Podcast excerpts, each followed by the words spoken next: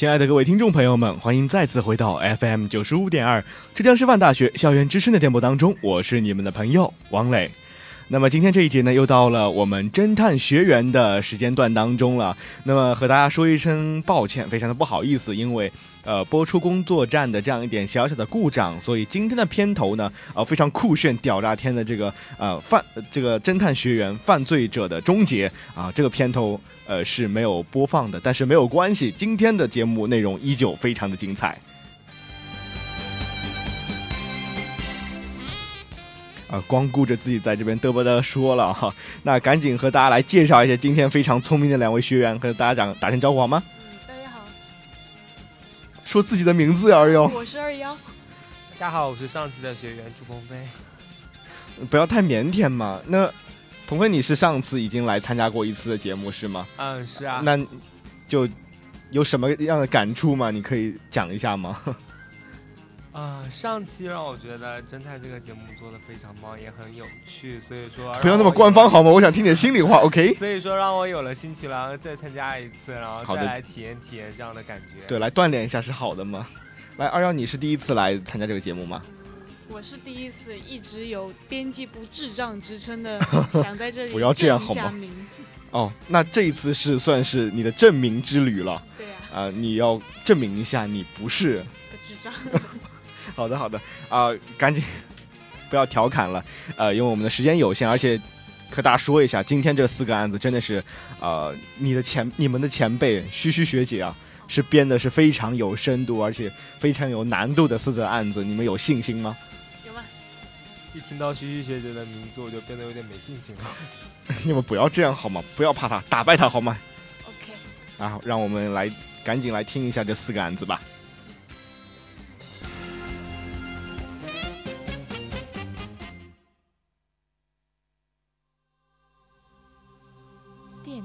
的故事：第二次世界大战德军占领法国期间，有一天，巴黎的一家旅馆里有四个人同乘一部电梯下楼，其中一个是身穿军装的纳粹军官，一个是当地的法国人，也是地下组织的秘密成员，第三个是一位漂亮的少女，第四个是一位老妇人，他们互相都不认识。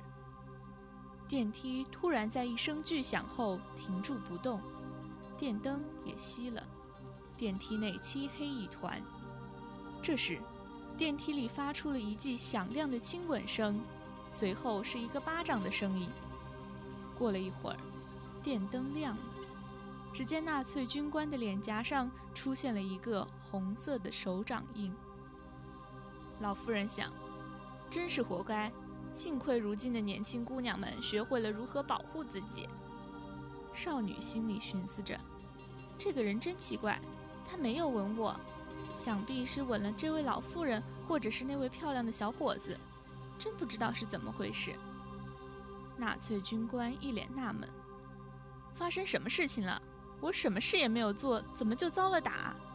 可能是这位法国男子想吻这位姑娘，而这位姑娘失手打了我。”法国年轻人一脸不屑地想：“活该。”亲爱的学员们，发挥你们的想象力，猜猜这件事情的真相吧。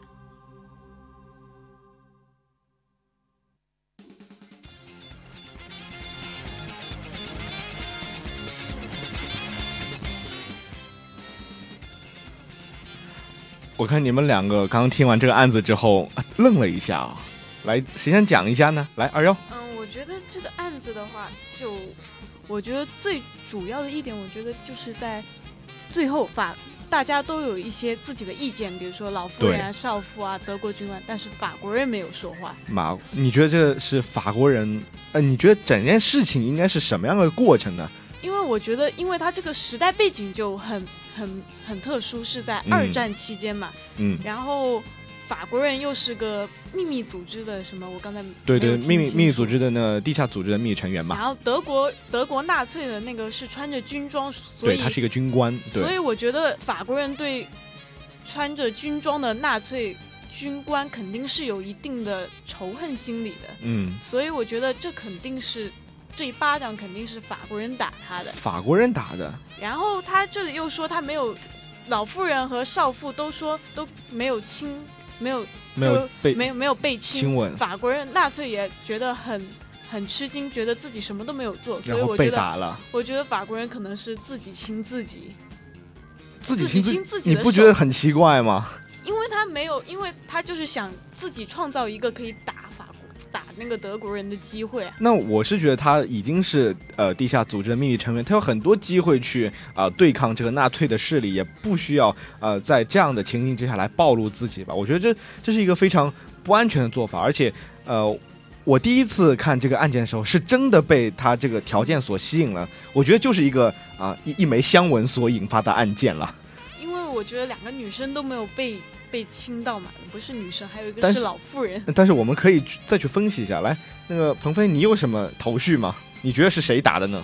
我原来的想法是跟二丫一样的，但是听了那个探长这样讲，我就有点那种迷茫了。对，探长讲的也不一定是正确的哟，我会误导和那个正导你们哟，要分清楚探长讲的是真话还是假话，好吗？那我们倒不如来做这样一个梳理吧。呃，首先是老妇人想，真是活该啊！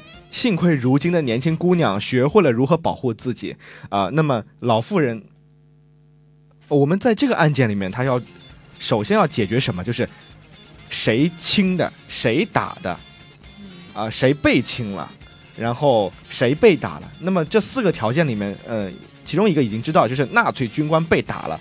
那么剩下这三个究竟是谁完成的呢？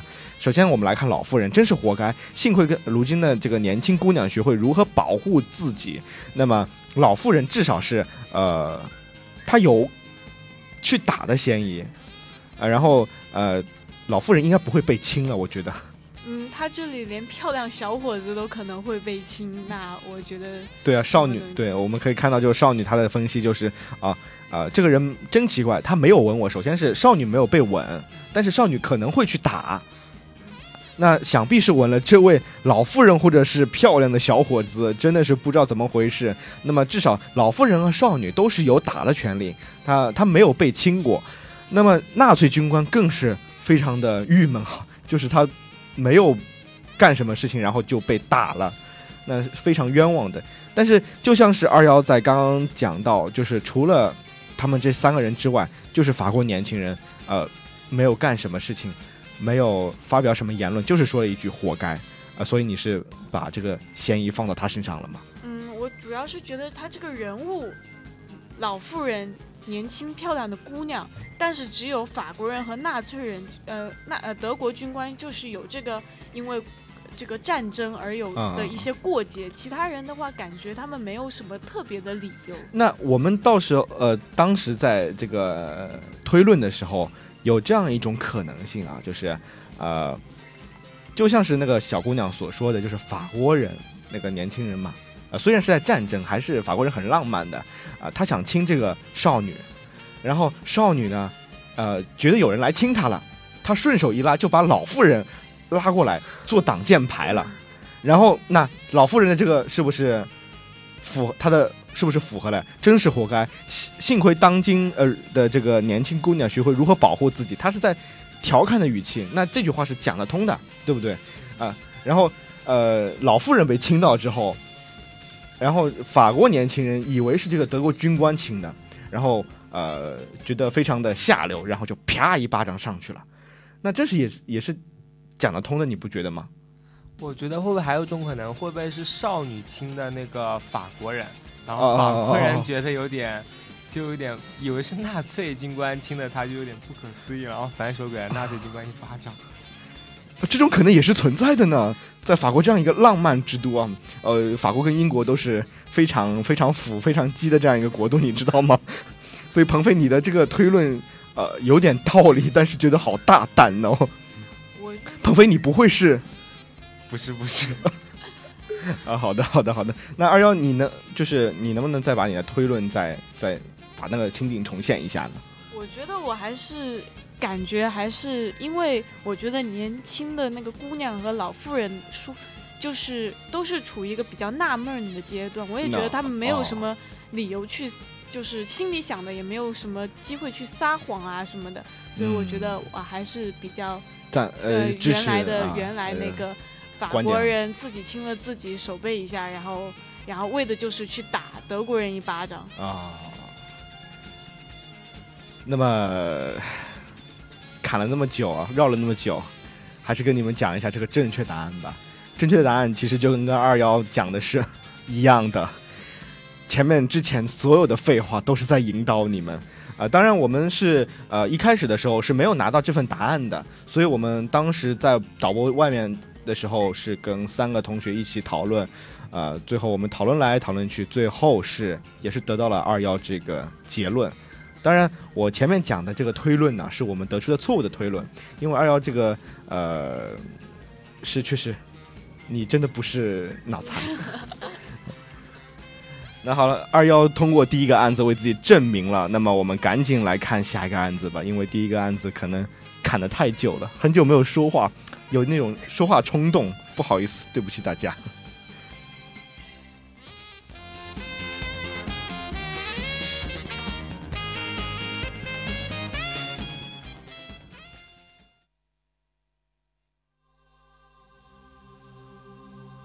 重要的文物。这天晚上，子珍给金祥警长打电话：“金祥警长，你能来我家里吗？我今天得到了一件重要的文物，但是我很担心这件宝贝的安全，想请你来一趟。”金祥警长答应了子珍的请求。可是，当他按照约定时间来到子珍家门口时，敲了半天都没有人开门。金祥警长立马意识到发生了什么事情。急忙从后院的窗户进入房中。当警长走进屋里，打开灯时，这才发现子珍躺在地上，身边散落了一地的文件，其中一张文件上掉落着半个没吃完的梨，白色的果肉汁水使纸上子珍的签名都晕开了。警长连忙将子珍叫醒，问他发生了什么事。子珍说。半个小时前，我一边吃梨一边看电视，这时有人来敲门，我以为是你提前来了，就去开门，可没有想到是两名黑衣男子，他们一下子就把我打晕了，之后我就什么都不知道了，他们肯定是来抢我的宝贝。子珍说着，慌忙地冲到书房，果然，文物已经不见了。警长，你一定要帮我抓住那两个坏蛋。我好不容易得来的宝贝呀！子珍咬牙切齿地说着。算了吧，自演自导的戏码可以到此结束了。警长凌厉地说道。亲爱的学员们，你们知道警长为什么这样说吗？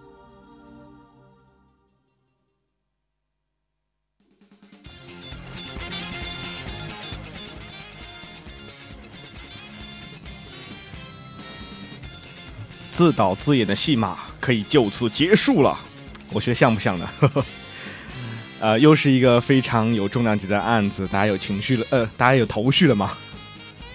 来，这次飞哥你先说。有一点点头绪。哦，来来来来来来，跟我们分享一下。是，就是时间嘛，就是一开始他不是说是半个小时前嘛，来了两个黑衣人。嗯。但是他前面又说他吃梨的时候汁水那个糊了那个字嘛。嗯。如果半个小时的话。那个汁水糊了字的话，应该就已经干掉了似的。嗯，但是他说的是刚刚糊了字还是？对，呃，签名都晕开了。晕开，晕开的话，应该就是有水的那种状态，是吗？是刚，应该是刚刚晕开。如果是长时间的话，就应该干掉。干掉，模糊掉了啊！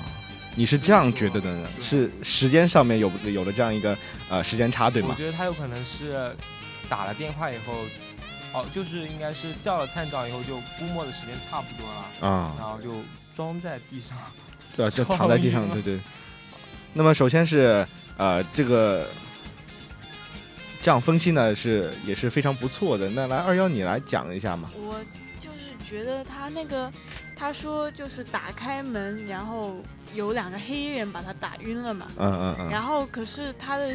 可是那个警长来到他们家的时候是打开房门，然后走进去，然后再打开灯，然后才看到他倒在那里的嘛。嗯如果就是如果他是真的被黑衣人打倒的话，他应该就是开门的时候倒在那个门门口。但是我觉得发现的地点就有点问题，是不是？问题。啊呃，当然呃，二幺整个分析是没有什么大错误的。那首先像纠正你一下，就是呃。这个警长呢，是从后院的窗户里面进到了房中，但是后面的话，就像是二幺所说的啊，当警长走到屋里打开灯的时候，发现这个子珍是躺在地上，那么他所处的位置就应该是呃里屋或者是在客厅，而不是呃应该倒在的这个门口，所以你觉得是在地点上面有问题是吗？嗯，还有一个点就是我觉得。一般哦，我就是这么猜测，就是一般人倒下来，然后如果你手上拿着梨子倒下来的话，这个梨子滚滚滚，我觉得是会滚滚开，对吗？滚开，或者就是我觉得它不会有那个机会把汁水会，就是就是让它渗出来，有还那么大量的汁水到文件上。哦，我懂了，那个是二幺的意思啊，啊，你是觉得呃，我开门之后。手上拿着梨子，啊，然后开门之后被人打晕了。那么你应该是面朝门的，然后被人当头啪这样一棒敲下去之后，你整个人往后倒。那么你这两个手是往两边打开的，然后就手上东西就应该是往两边飞开的。对，反正距离应该会比较远，远一点，而不是这样。啊，那几个属属于是那个。已经算考虑比较细致的。哎，飞哥，你刚刚有想说的吗？我觉得有可能会把梨和东西先放在桌子上，然后再去开门吧，应该是。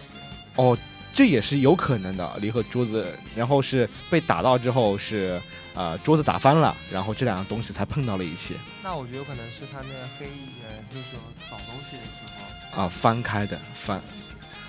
那我觉得你们两个分析都很有道理，呃，我也觉得有点左右摇摆了。你们要不要再听一下这个案子呢？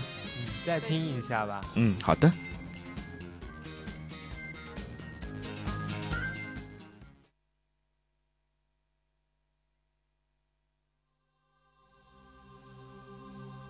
重要的文物。这天晚上，子珍给金祥警长打电话：“金祥警长，你能来我家里吗？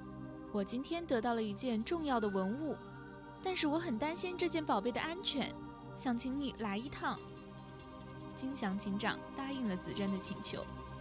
可是当他按照约定时间来到子珍家门口时，敲了半天都没有人开门。金祥警长立马意识到发生了什么事情，急忙从后院的窗户进入房中。当警长走进屋里打开灯时，这才发现子珍躺在地上。身边散落了一地的文件，其中一张文件上掉落着半个没吃完的梨，白色的果肉汁水使纸上子珍的签名都晕开了。警长连忙将子珍叫醒，问他发生了什么事。子珍说：“半个小时前，我一边吃梨一边看电视，这时有人来敲门，我以为是你提前来了，就去开门。”可没有想到是两名黑衣男子，他们一下子就把我打晕了。之后我就什么都不知道了。他们肯定是来抢我的宝贝。子珍说着，慌忙地冲到书房，果然，文物已经不见了。警长，你一定要帮我抓住那两个坏蛋！我好不容易得来的宝贝呀！子珍咬牙切齿地说着。算了吧。自演自导的戏码可以到此结束了，警长凌厉地说道：“亲爱的学员们，你们知道警长为什么这样说吗？”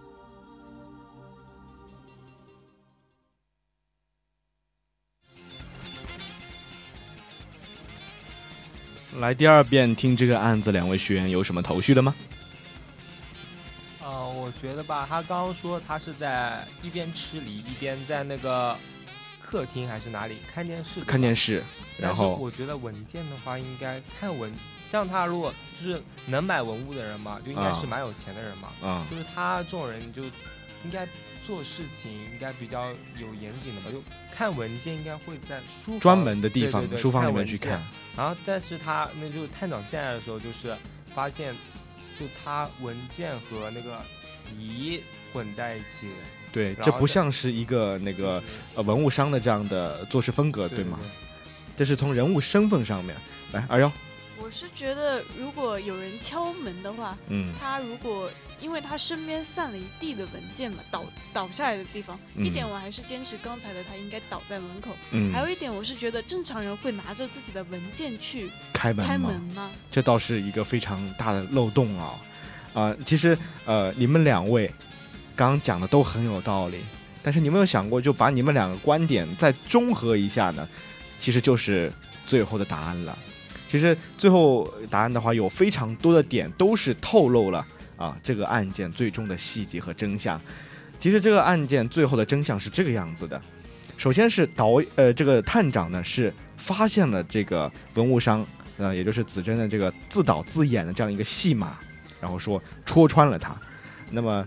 呃，如何戳穿呢？破绽到底在哪里？其实你们说的都是的。首先，第一点就是他倒的地方不对。如果按照呃这个二幺来讲的话，他开门的话就应该倒在门口，但是他现在是倒在屋内。然后第二点就是这个刚刚飞飞哥讲的这个梨的问题啊，梨半个小时了，那么怎么没吃完的梨都应该汁水都应该干掉了，然后那个会结块。然后另外的就是梨，它也像苹果一样，半个小时的话，你去试一下，咬过的地方也会变色的。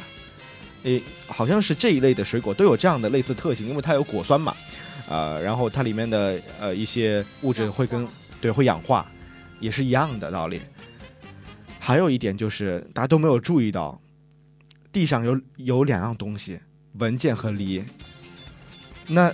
你正常人都应该是一手拿着梨，一手拿着文件吧，要去开门。那么两只手都有东西，拿什么开门呢？拿脚开门吗？啊，当然，像二幺讲的就是 咬在嘴咬在嘴里面。当然这也是一种可能，但是你想想看，就是这样的文物商啊，做就做事很严谨的，会会咬着梨去开门吗？又不是要电视剧里面很多家庭主妇会这样做，但我觉得一个男人是不大会做，有点娘炮。呃。那么综合一下，其实很多的细节都透露了，其实他是自导自演这样一出戏的，呃，那么非常好，这个第二个案子比我想象的要丰富的多啊，那赶紧不浪费时间来看一下我们第三则案子。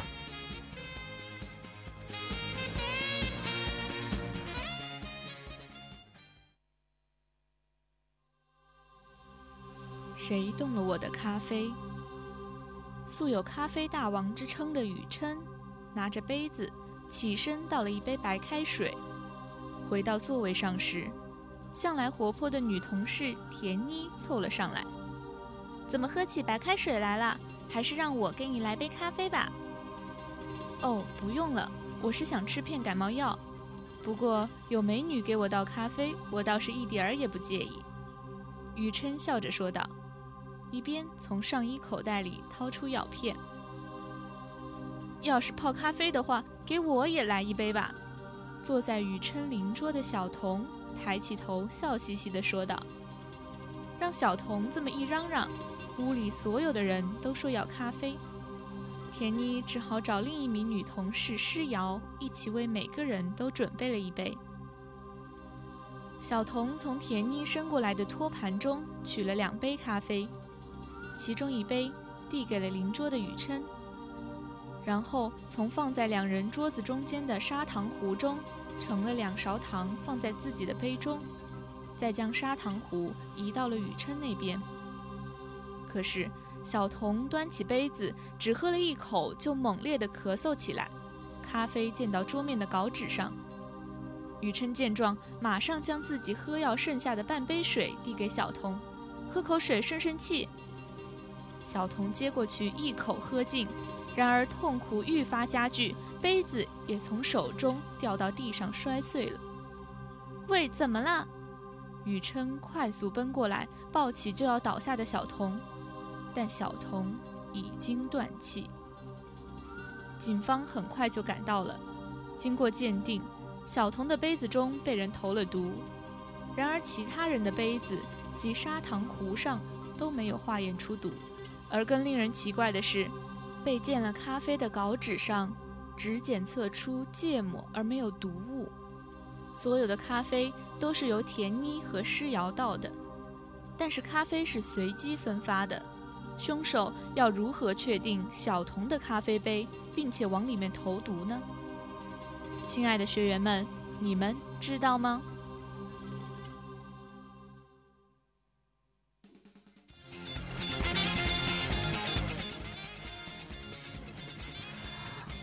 我看两位学员在刚刚听案子的时候，两个人都皱起了眉头，是吗？因为这个涉及的人物啦，还有那具体的细节很多，就是记不住没跟上，就是被弄糊掉了。呃，那你们现在暂时记到哪里了呢？二二幺。暂时的话，我是知道有四个人嘛。嗯，有四个人。田妮是去泡泡咖啡了吧？啊，泡咖啡。泡咖啡，对，泡咖啡。然后，然后诗瑶好像没怎么出场。嗯，他就是一打酱油的。然后感觉要死者是小童，对他小童死了。然后当中可能有点嫌疑的可能是雨琛啊，雨琛。嗯。然后其他基本上还是蛮混乱的。啊，就基本上处于那种混沌的状态嘛。因为我觉得。一开始的反应就是有芥末、有砂糖，还有咖啡，就砂糖分不清楚了是吗？然后还有那个雨琛一开始说想泡个感冒药，嗯，然后我就觉得可能是某些东西可能混合起来会会产生毒啊，会有食物之类的，对，食物相克或者是食物中毒之类。那你的这个观点跟刚刚飞哥的观点是差不多的。嗯，你来说一下吧。我也觉得，就是大概有一些东西，如果是单个喝，就是尝，那就吃进身体的话，应该是没有什么问题。但如果碰到一起，就会产生一些其他的，大概有毒物质。哦，你们是怀疑，因为之前的案子也出现过很多这种，呃，食物相生相克，比如说绿豆跟肉狗肉，呃，混合在一起的话，就会呃产生轻微的毒素。呃，这个的话，呃，也有这种可能，但是。很遗憾跟大家说一句，我们在准备案子的时候，其实百度过，呃，感冒药、咖啡、芥末、白砂糖四种东西，任何两种东西两两混合都不会产生毒物。那嫌疑是只能是在整个过程当中了，是属于手法上调换顺序的问题，而不是这个混合的问题。会不会是那个他，因为他是。吃了剧，我觉得他是那个剧烈咳嗽，不是吃了毒，是吃了芥末，然后他咳嗽了，然后这时候不是雨琛递过来一杯白开水嘛？嗯，可能我觉得白开水里面可能才是真正的毒吗？啊，你这个分析很大胆呢。那我也不清，呃，那或许你们有没有发现，其实呃。这个案子当中，总共就出现了三个杯子，你们注意到了吗？两个人的咖啡嘛，还有杯白开水。对，还有一杯白开水。啊，那你们觉得这三个杯子里面，到呃是最后检测出来是 C 的这个杯子里，呃就是小童的这个杯子里面被投了毒，也就是小童喝的那杯咖啡杯。那但是呃事实放在这里，那又和二幺你刚刚这个推论是相左的。那你觉得这个问题出在哪里呢？我觉得可能砂糖有问题吧，砂糖有问题，但是这个检最后的检测说啊，砂糖壶上都没有化验出毒。是，我是觉得它是通过，是因为它不是有问题，是无法分辨，就是泡了这么多咖啡，无法就是如果犯人是怎么知道要杀的那个人，就是怎么去找。然后我想可能是犯人可能是知道，就是他们泡咖啡的一种习惯。习惯哦，就是呃这个。小童他是要放两勺糖，呃，两勺糖，所以我觉得可能是通过这两勺糖，或许或许这个芥末可能是在这个糖里面，然后他放了两勺糖，吃到了那个芥末，剧烈的咳嗽起来了，所以我是就是想，可能犯人是通过这一点来判断谁谁是他要杀的人这样。那飞哥，你有什么补充或者是新的见解吗？我觉得我有点不同意二丫的看法吧。啊，二幺。就是他说那个糖里有毒，对吧？嗯。我是说通过糖来鉴别谁是真正要杀的人，因为每个人喝咖啡的习惯不一样。嗯。那我觉得应该再听一遍吧，我现在还是有点昏。对，我原本是清楚的，然后被你们这些这样一讲的话，我我也觉得有点糊了。那我们再来听一遍这个案子吧。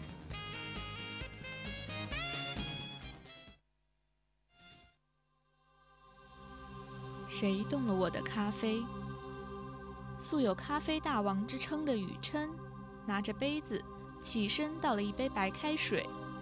回到座位上时，向来活泼的女同事田妮凑了上来：“怎么喝起白开水来了？还是让我给你来杯咖啡吧。”“哦，不用了，我是想吃片感冒药。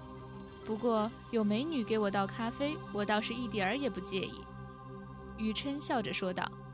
一边从上衣口袋里掏出药片。要是泡咖啡的话，给我也来一杯吧。坐在雨琛邻桌的小童抬起头，笑嘻嘻地说道：“让小童这么一嚷嚷，屋里所有的人都说要咖啡。”田妮只好找另一名女同事施瑶一起为每个人都准备了一杯。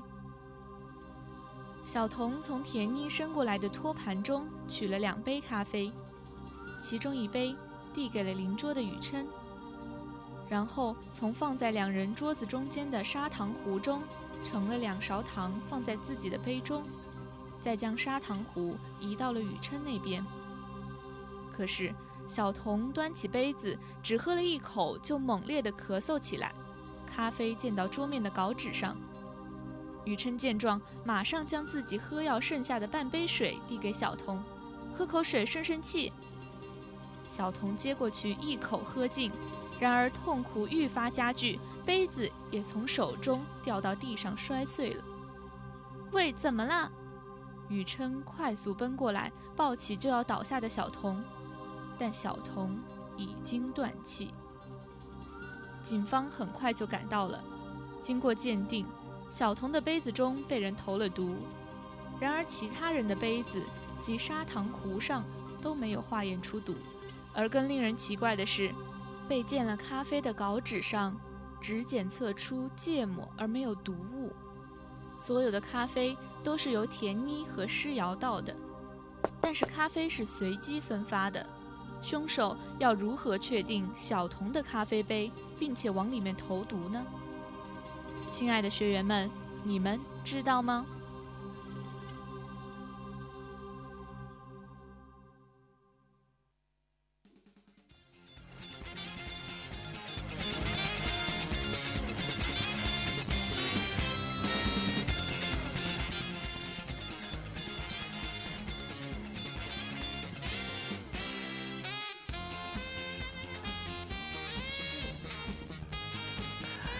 我重新又听了这个案子，我觉得最大收获就是一句话，叫做“不作就不会死”。因为小童他自己说要喝咖啡，然后喝着喝着就死了，这个世界都不会好了呢，真的太可怕了 啊！这当然是题外话，博大家一笑，在这个非常严肃的这个案子里面来增添这样一抹欢笑。嘿，你们两个有头绪了吗？我觉得就是刚才我不是说在砂糖里有芥末，然后来辨别，然后。我觉得可能不是来辨别，就是让他咳嗽了，然后凶手就有机会给他喝水啊。你觉得毒还是觉得这个毒是下在这半杯水里面是吗？毒是下在半杯水里面的。那怎么去解释呃，这个小童在这个杯子里面被投了毒呢？可能就然后别的杯子还有砂糖壶上面都没有化验出有毒。我觉得小童中毒死掉这一空这一这就这一个时间段里面。还有很多机会可以，就是他死了以后再下再往咖啡杯里面投毒，但是真正毒死他的那个毒是在那个半杯水里面。对，已经被他喝掉了。对，还是在水里面。哎，我觉得越讲越有道理哦，真的是越讲越有道理。来，飞哥，你有什么感觉吗？我觉得他那个咳嗽应该是引起其他人的注意，就是把别人的注意都吸引到那小童的身上，然后凶手趁机就是把毒应该下在那个水里嘛。你也是同意二幺的观点是吗？是的。呃，难得，刚刚你们还两个还吵起来来着，但是呃，听了这样一遍案子之后，呃，重新言归于好了是吗？那首先我们不暂且按下这个谁是凶手不讲啊。我们先来分析一下，这个整个案件是什么样子的。首先，雨琛在喝呃在喝白开水，然后呃小童也要呃田妮给雨琛去泡这个咖啡了，然后小童看见了，也想去喝咖啡，然后呃首先可以排除的是这个田妮和诗瑶，他们两个是泡的咖啡，但是这个咖啡是随机的，所以他们两个应该不具备下毒这个动机和这个条件，那么。呃，问题就只能出在这个雨琛身上了。就像刚所说的、所分析的，他究竟是怎么下毒？我们可以发现，总共分成三步。第一步就是啊，小童自己喝了一口他自己杯子里的咖啡，然后猛烈咳嗽起来，咖啡溅到了这个桌面的稿纸上面。后来我们也听到，这个稿纸上面的咖啡是只有芥末没有毒的。那么我们可以知道，这个时候。这个咖啡里面是没有毒的。第二步，雨琛见状，马上将自己喝剩下的半杯水递给小童喝口水顺顺气。但是大家发现，就是正是因为这杯水啊，痛苦愈加剧烈，然后就死掉了。那么很难让人呃不怀疑，是不是这杯水是让这个小童最后死掉的这个原因？然后这个时候。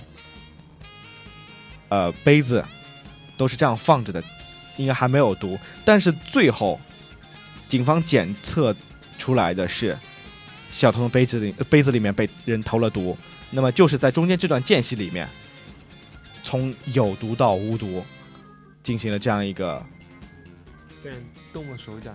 对，被动了手脚。然后其他人的杯子上面和。呃，砂糖这个壶上都没有检验出毒素，但是好像没有提及到这个雨琛的那杯白开水。对，所以这是我们值得非常怀疑的地方。所以这个案子最后的结论，最后的这个凶手呢，就是雨琛。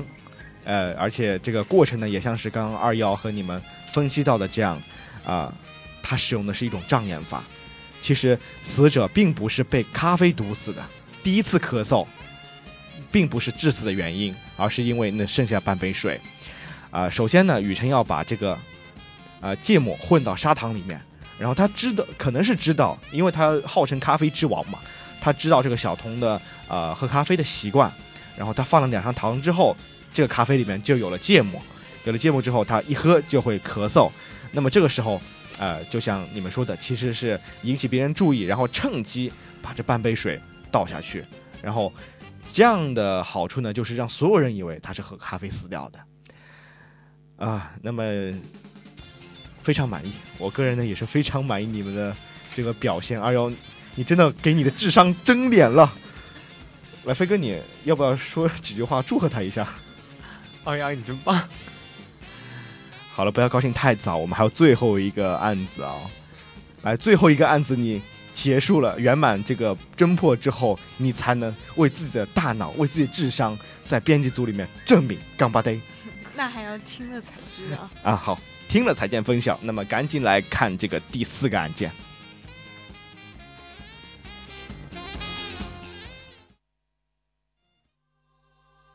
最到位的保全。这天，一家小姐到富豪沈哲先生家做客。沈哲将他迎到了三楼的客厅。谈话中，沈哲得意地告诉一家：“我的这间房子是全市保全做的最到位的，只要是人，就不可能在不被允许的情况下进入房间。如果强行进入会怎么样？”一家问道。“装在房子周围以及房子里面的设备，一旦感应到强行进入者的人体体温。”就会立马启动报警及抓捕系统，沈哲得意洋洋地说。午餐过后，两人相约一起去游泳。为图方便，一家将身上的首饰都放在了客厅的桌子上。但是等到两人回来后，却发现其中一个并不怎么名贵的戒指不见了，取而代之的是一根有硬物夹伤痕迹的火柴棍。这是怎么回事？沈哲先生非常的生气。然而楼下的保安们发誓说没有任何人进入过。怎么回事？怎么回事？一个奇怪的调子忽然响起，一家小姐惊讶地四处张望。这是我秘书养的鹦鹉，会说些人话，不必理它。沈哲苦着一张脸，挥挥手说道：“鹦鹉在沈哲的挥赶下，从开了一点缝隙的窗户飞了出去。”沈哲非常纳闷：三楼的高度要如何避免触动警报系统而进入房间偷盗呢？这个小偷是在挑衅吗？这已经是第三次偷窃了，每次都是只偷走一个不起眼的首饰，而留下一根火柴，这是什么意思？沈哲先生觉得是有人在向他发起挑战，并且想要侮辱他。聪明的学员们，你们知道这是怎么回事吗？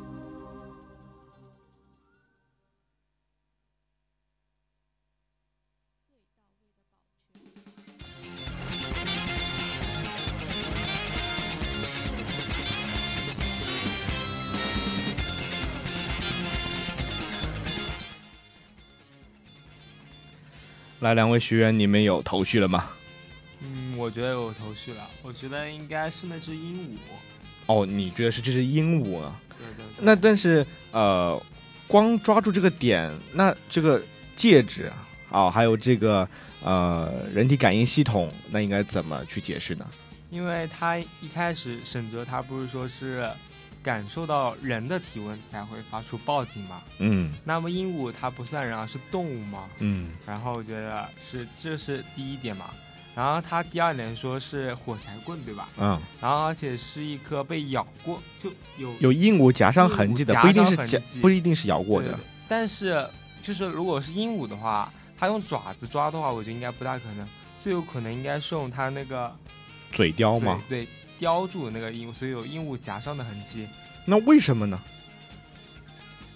嗯，我觉得，因为怎么讲，它是人体体温感应系统嘛。嗯。然后我觉得鹦鹉算是恒温，也算恒温动物，恒温动物吧。我觉得它的温度可能还是跟人比较接近，可能。嗯。但是我觉得这个火柴这个点呢，可能是因因为它是说它这个地点在三楼。嗯。然后又是每次都。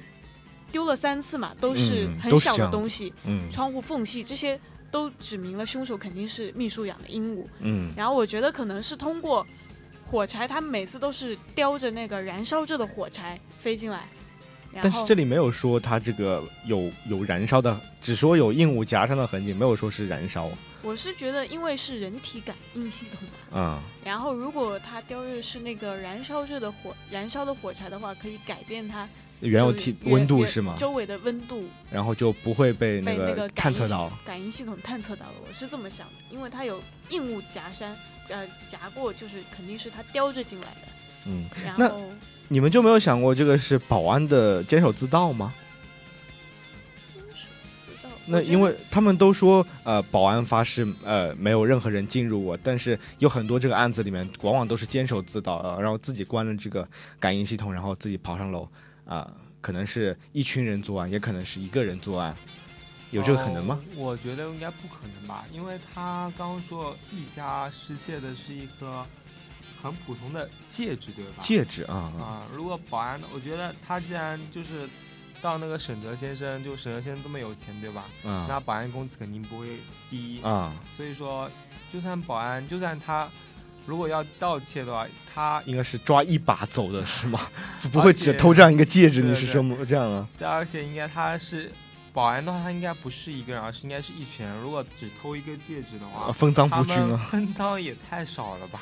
哦，你是从人性这个角度，哎，这个是一个全新点，我在准备的时候教师没有考虑到，啊，也是一个新的突破口。哎，确实，这个案子，呃，大家都觉得是鹦鹉的问题，对吗？嗯，因为，呃。很容易就犯人都没有怎么出现过，也许还有可能会不会是秘书调教那个鹦鹉叫他应该是哦，对，因这里说到这，这是我秘书养的鹦鹉啊，会说些人话，不必理他哦。那这句应该是秘书，你觉得就是秘书养这只鹦鹉，然后训练它来偷这个宝石是吗？那我在想，这个鹦鹉，我觉得应该还是鹦鹉它自己对那些大家闪闪光的东西有些大概就闪闪光东西大家有些吸引力，然后它把它叼走。哦，就是藏在有些地方，有些动物也会是这样子的。我还是觉得这应该是人为驯养的，这样子比较符合一个犯罪。哎，我觉得你们这个呃整个思路其实是蛮清晰、蛮正确的。还是那句话，你们两个把你们的这个思路整合一下，其实就是最后的答案了。因为我原本想着这个题目还是蛮难的，没想到你们歘一下就抓到了那个重点。呃，那么也是呃没有必要再听一遍了吗？你们还想再听一遍吗？差不多，我觉得差不多了吧，应该也是八九不离十。八九不离十，啊，好屌哦，好自信哦。啊，那么确实是这样子。呃，你们已经把这个点都说出来了。其实啊，最后的真相是这个样子的，确实是鹦鹉叼走了这些非常小的。那他这里说到，每次都是偷走一个非常不起眼的首饰，而留下一根火柴。呃，确实，因为鹦鹉它只有嘴或者是爪子嘛，它不可能抓像人一样一抓一大把。这就是为什么每一次只是偷走这样一个非常小的首饰。那么鹦鹉跟乌鸦其实也是一样的，它们对这个闪闪发光的东西是非常感兴趣的，所以自然而然会去啊抓这样的这个钻石戒指。